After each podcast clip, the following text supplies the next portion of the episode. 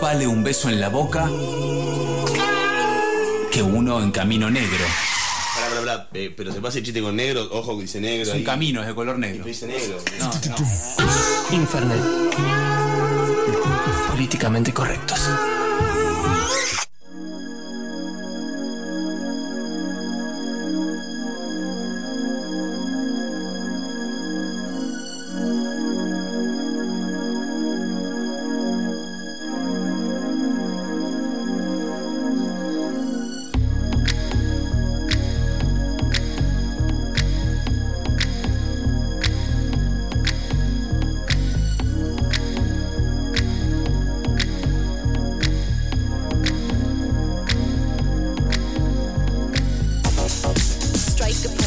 Solo por el afán de cumplir lo prometido, llegó el momento de corte y confusión al cargo de Ahora, aplauso cajón pero no. Tenemos un montón de Sí, aplausos. Un aplauso. Bien, vamos. Hola, Ondina, ¿cómo estás? Muy bien, estoy muy emocionada porque hoy vamos a hablar de un tema que nos interesa muchísimo, que son las tanguitas. Las eh, Astangos. Eh. Pésamelo todo. Eh, ¿Saben que encontraron una momia en los Alpes? En los Alpes tiroleses encontraron, no, no una momia, pero un chabón de la, del- de la nieve. Eh, Ok. Con- que- un- de- un- un- que estaba un- que estaba congelado hace 5.000 años y que tenía Una me, estás, me estás cargando el culo. Pero no, no- no es que fue, se fue, no, se fue de- se fue degradando conforme pasó el tiempo. Eh, no, porque, era, porque había mucho frío. Y cuando hace mucho frío, la tanguita se te congela. Eh, bueno. Lindo. Eh, así que así de, así de lejano es el concepto de ropa interior. Eh, Sí. Le decimos ropa interior porque es algo que va entre medio de la ropa exterior y la piel Sí. y en general cumple la función de eh, separar la ropa de eh, las La- expresiones del, del cuerpo, el- la transpiración, la, la pichina, esas cuestiones. Eh, pero también, al menos en... Bueno, en realidad sí, en la indumentaria femenina y también un poco en la masculina, ha cumplido una función de construir el cuerpo, digamos. Porque eh, el ideal de cuerpo, tanto mas- masculino como femenino, ha ido cambiando muchísimo a lo largo de- del tiempo. Sí. Y digamos que muy poca gente se eh, atiene a lo que es el ideal de cuerpo en cada época. Exactamente. sí, Bueno, son- son- son los- sí, pero Claro, el sí, resto pero todo el más. resto, Sí, exacto, eh, exacto, sí. chupa Sí, clavos. el, el tema de la altura, yo me favorece mucho. Entonces, es en la ropa interior que estas modificaciones del cuerpo fueron posibles. Vamos a hacer como un pantallazo más o menos de, de la historia de la ropa interior, partiendo desde, desde Otzi, que tiene 5.000 años. El, el tema, el tema de Otzi es el señor de la el nieve. señor de la nieve. El Era un Otzi. señor. Era un señor. Mirando a tu novia. Bueno, Otzi. Em, en Egipto se usaba una prenda que se llamaba yenti, que era un triangulito de tela que se ataba en la cintura. Eh, una tanguita, básicamente. Bien, ahí está. Eh, esta- Para hombres, perdón, para hombres y mujeres. Sí.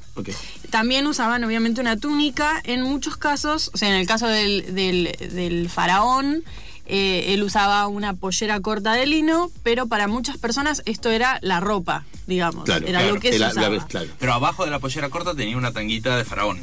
Una tanguita de faraón que se llamaba yenti. Gente. Ujú. Que una tela nomás. Después, en Roma se utilizaba, eh, esto era para hombres y para mujeres, lo que se llamaba subligaculum.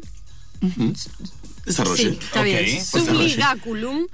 Que era, eh, que era una especie de chiripá cortito que se usaba. ¿Cómo comer ¿Qué es un chiripá? Permiso. Perdón. ¿Qué es un Chiripá chiripá? es una ¿No es- comida. eh, Claro, no es, es una cosa que te come- se come. Eh, chiripá es una prenda eh, que va eh, por debajo, o sea, tiene la particularidad de que va por debajo de la entrepierna y se ata y es un solo pliegue. Como Como cuando, un pañal. Como, claro, cuando haces un el, pañalcito, eh, el es un pañalcito. Claro, el baile de la El toalla. baile de la toalla, uh, así, perfecto. Y las mujeres que practicaban en el gymnasium también usaban una suerte de corpiño de cuero tipo bandó Que se llamaba mam- mamalium, una cosa, perdón. No, está muy bien, muy bien, Lo bien. sí, algo siento. que ver con mamas. Eh, algo con Claro. mamas, sí. hey, mama. África. Tengo no, los temas hoy.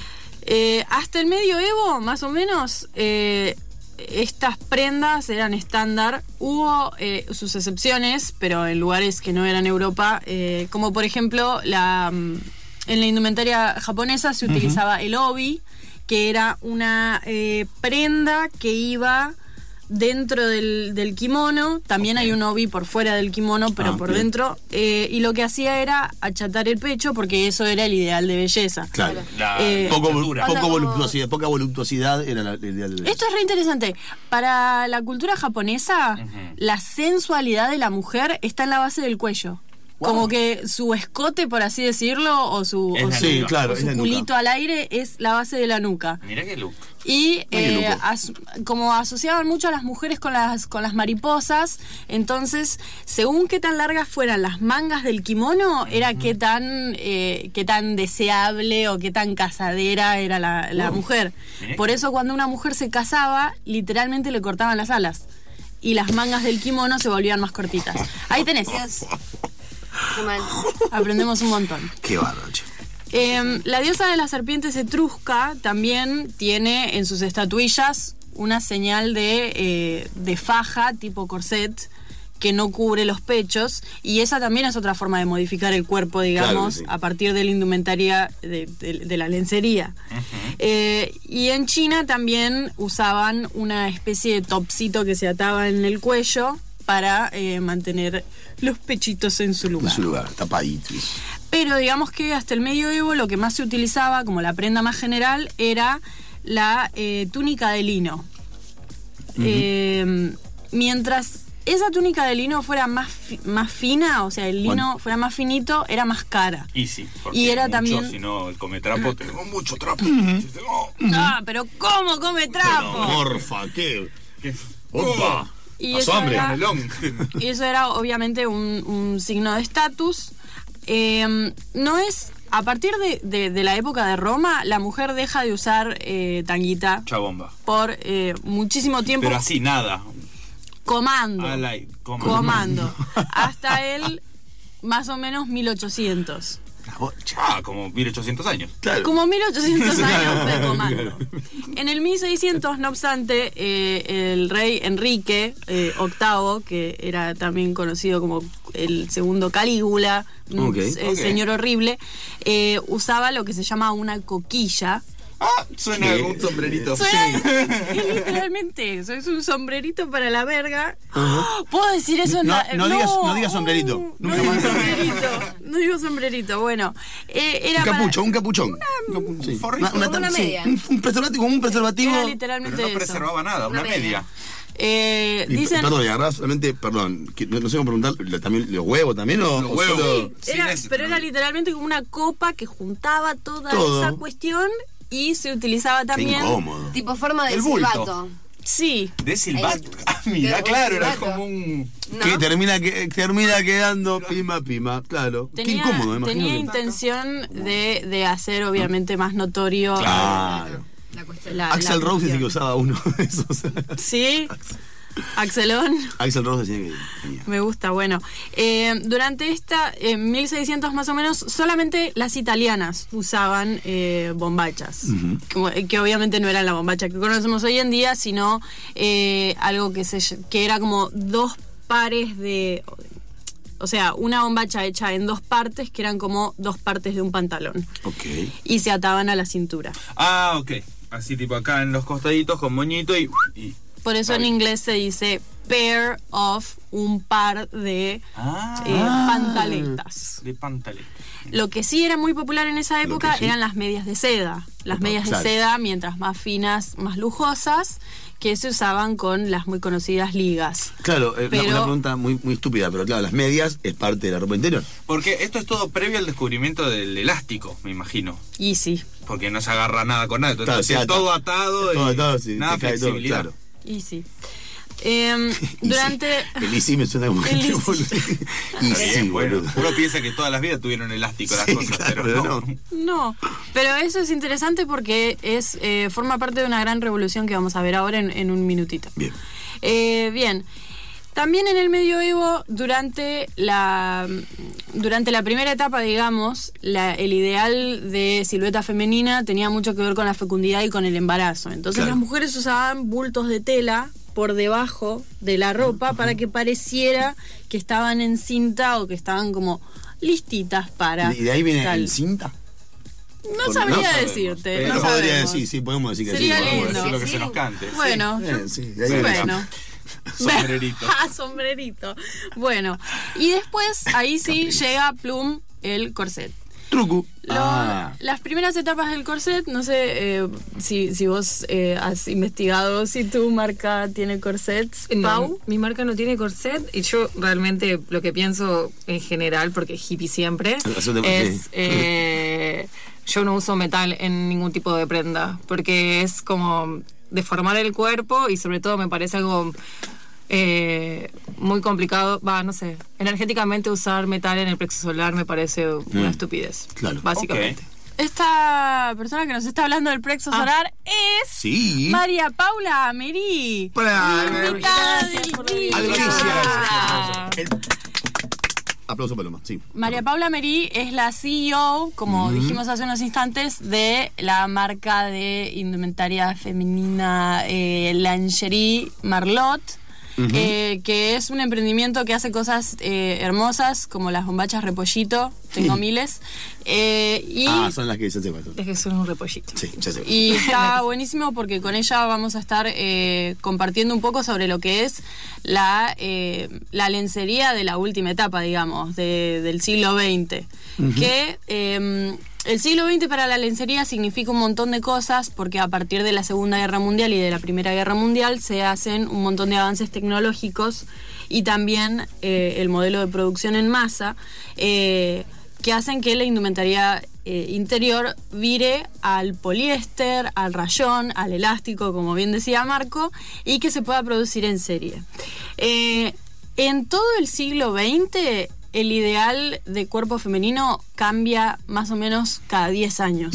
Ok. Más o menos. Entonces es tan difícil mantener el, el Claro. ritmo. Por ejemplo, de 1600 años que las mujeres no que estaban comando a cada 10 años hay un ideal de cuerpo distinto. Eh, obviamente todos somos familiares con el corset. El corset eh, fue cambiando de forma y cambiando de formato, pero en realidad podemos decir que nunca se fue del todo. Eh, más o menos, ¿cuál es el estilo de, de indumentaria de, de ropa interior que haces en, en Marlot? No sé si puedo pensar en un estilo. En realidad pienso en tipos de cuerpo y hago ropa para sostener ese. Para sostener está mal dicho. Para que le vaya a, es- a diferentes tipos de cuerpo. Pienso en volumetrías y pienso en cómo satisfacer esas volumetrías, que son diferentes. Entonces, eh, nada, pienso mucho en eso, en cómo, en diferentes cuerpos, porque al principio me pasó que diseñando pensaba en mi tipo de cuerpo y era muy fácil y era muy simple poder testearlo y de repente empezaron a aparecer otras cosas. Claro. Como no pensar en un solo tipo de cuerpo, sino pensar en, ok, listo, tengo una amiga que, es, que tiene mucha teta o poca teta, ¿cómo puedo usar un corpiño mío? Claro. Eh, eso es lo que más pienso. Eh, creo que ahí, de ahí parto. Eh, Como eh, proceso de diseño, mm, muy poco. O sí, pienso en color, patrón y demás, y sigo, pero más que nada pienso en qué forma tiene el cuerpo.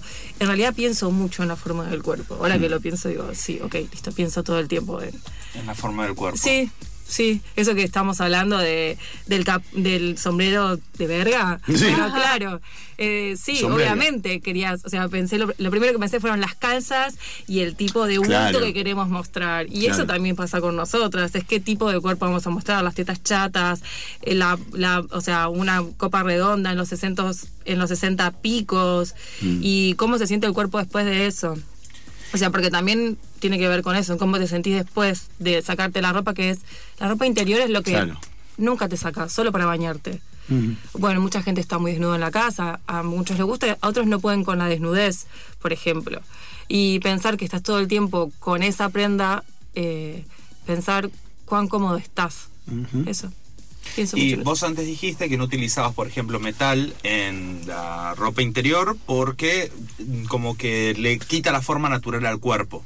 Entonces, digamos que tu, eh, tu lencería que trabajas trata de eh, adaptarse al cuerpo sin modificarlo, sino solamente vestirlos, o sea, lo opuesto al corsé que sostiene, levanta, Claro. junta, Es aprieta. Es difícil pensar en intervenir sin modificar. No hay manera de intervenir sin modificar. Ponerse ropa es intervenirlo todo el tiempo. Pero sí, trata, trato de eso. Sí, de usar lo más amigable con, con el cuerpo. No solo, o sea, sí, que te sientas cómodo. Y cuando decías recién que tu idea es ver, es ver cómo, cómo se siente el cuerpo una vez sacada esa ropa interior, ¿a qué te referís con eso? ¿En cuanto- Porque en- uno queda muy marcado. O sea, el elástico, la tela, Ah, ok. todo Ah, quedas perfecto. marcado todo el tiempo. Entonces, si a vos te sacás el corpiño y te duelen las tetas todo el tiempo, bueno, hay un problema. Hmm. O también hay gente que no se siente cómoda. El cuerpo tiene diferentes pesos en diferentes partes. Entonces pasa mucho por eso. Y, y el tema de, la- de- de las telas que se usan, eso porque también lo, lo me dicen en cuanto a ¿qué? La, la es una elección de la persona o No, es una, hay una disyuntiva muy grande, sobre todo para mí, porque, por ejemplo, fabrico muy pocas cosas de algodón, los cuales son muy cómodas para la ropa interior, para las bombachas, para Claro. que más que para los corpiños, y son más convenientes también para eh, problemas ginecológicos, pero mm, ahí en una cuestión de diseño prefiero lo, lo sintético. También prefiero bastante lo sintético por una cuestión de, de sostenibilidad a largo plazo.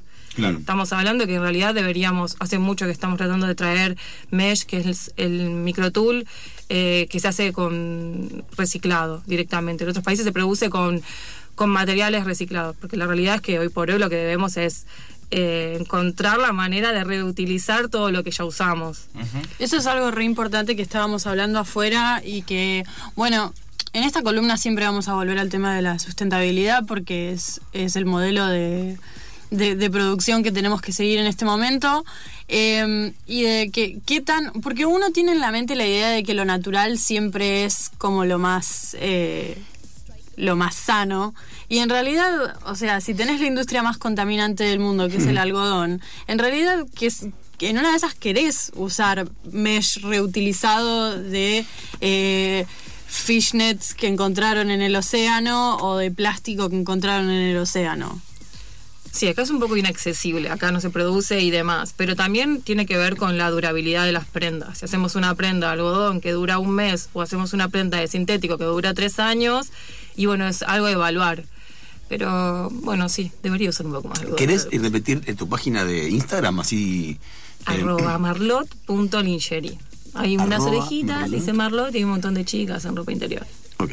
Muchas bombachas. También es muy importante y relacionándose al tema de la sustentabilidad de esto, porque eh, Pau no solamente es la eh, CEO de Marlot, sino Me encanta también... ese CEO. Me encanta, me apasiona. Eh, sino que también eh, fuiste línea fundadora, sos línea fundadora Ay, me encanta de, niña fundadora. fundadora. de eh, Montón Junta de Diseño. Sí. Que Es, una, es un proyecto colaborativo de muchas marcas de diseñadores que nos conocimos en la Feria de la Facultad, en la Feria FADU, arroba Feria FADU, que se sigue haciendo.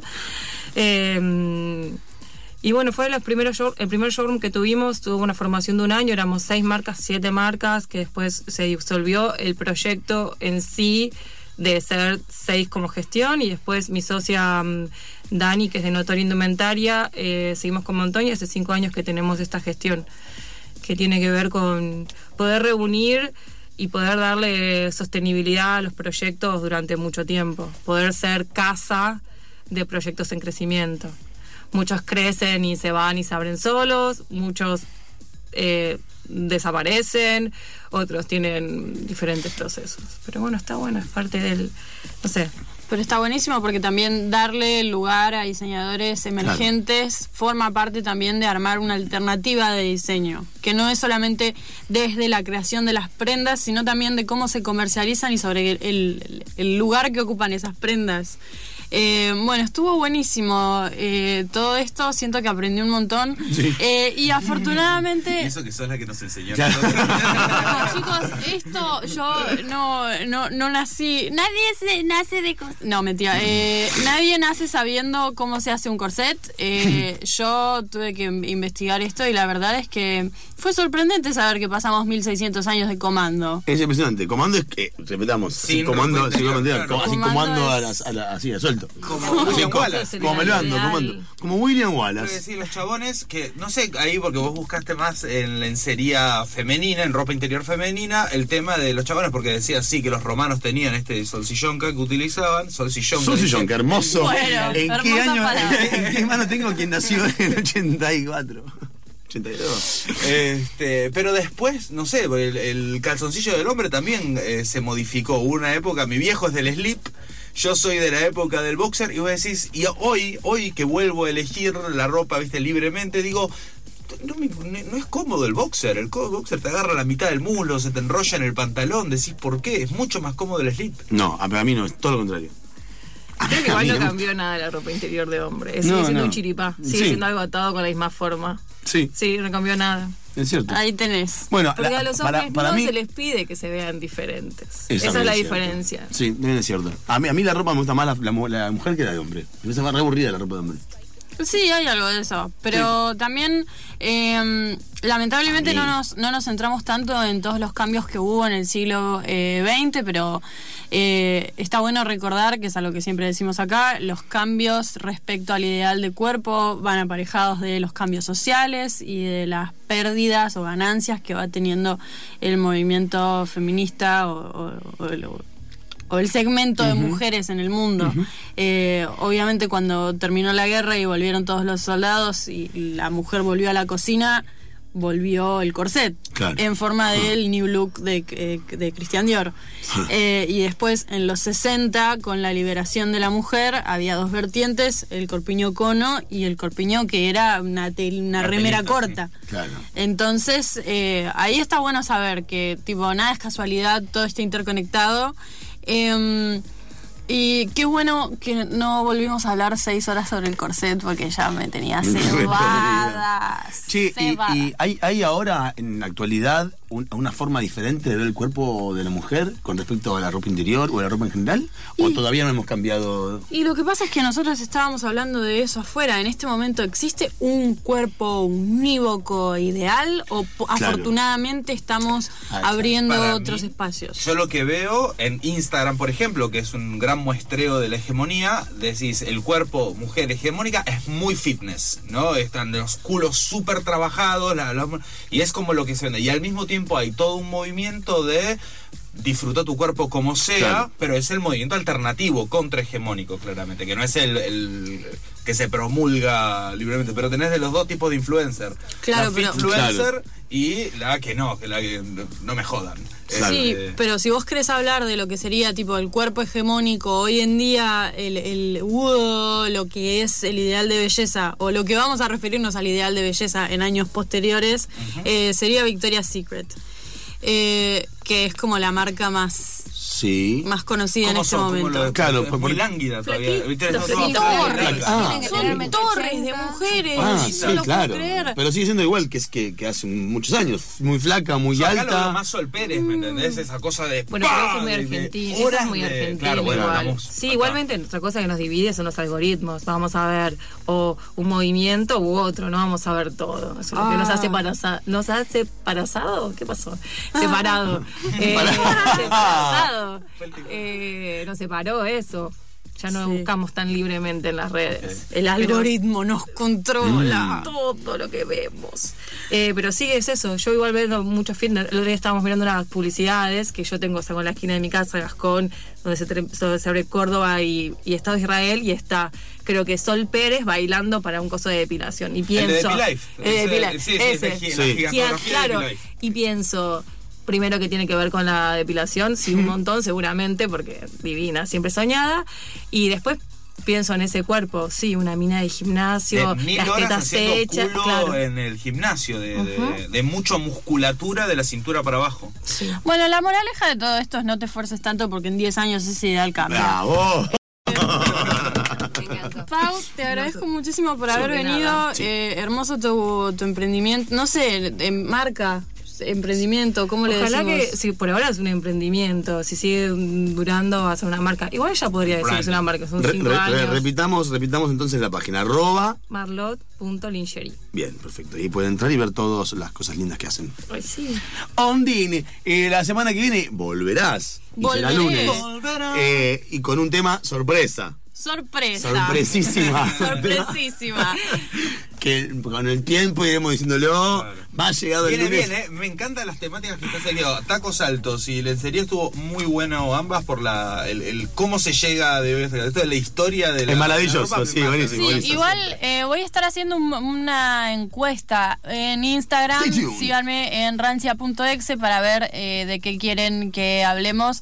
Porque tengo un poquito de ganas de hablar de la indumentaria BDSM. Sí, premio, Uh, palma, uh, palma, palma, palma, palma. Me encantó. Eh, estaban hablando de eso hace un rato, me di cuenta, me dice Celina por la cucaracha recién, Con una que no sé, sí, la me dice de forma muy dulce y además como aportando algo muy importante que había que escucharlo. Estaba hablando de eso muy bien. Che, Rancia, muchas gracias por venir. Muchas gracias. Eh, Muchas gracias por hemos aprendido como siempre un montón de cosas. Y en de mientras nosotros volvemos a pensar que en el cielo está el cielo, adentro del cielo y adentro del cielo. ¿Y sabes qué se escucha en el cielo? Internet.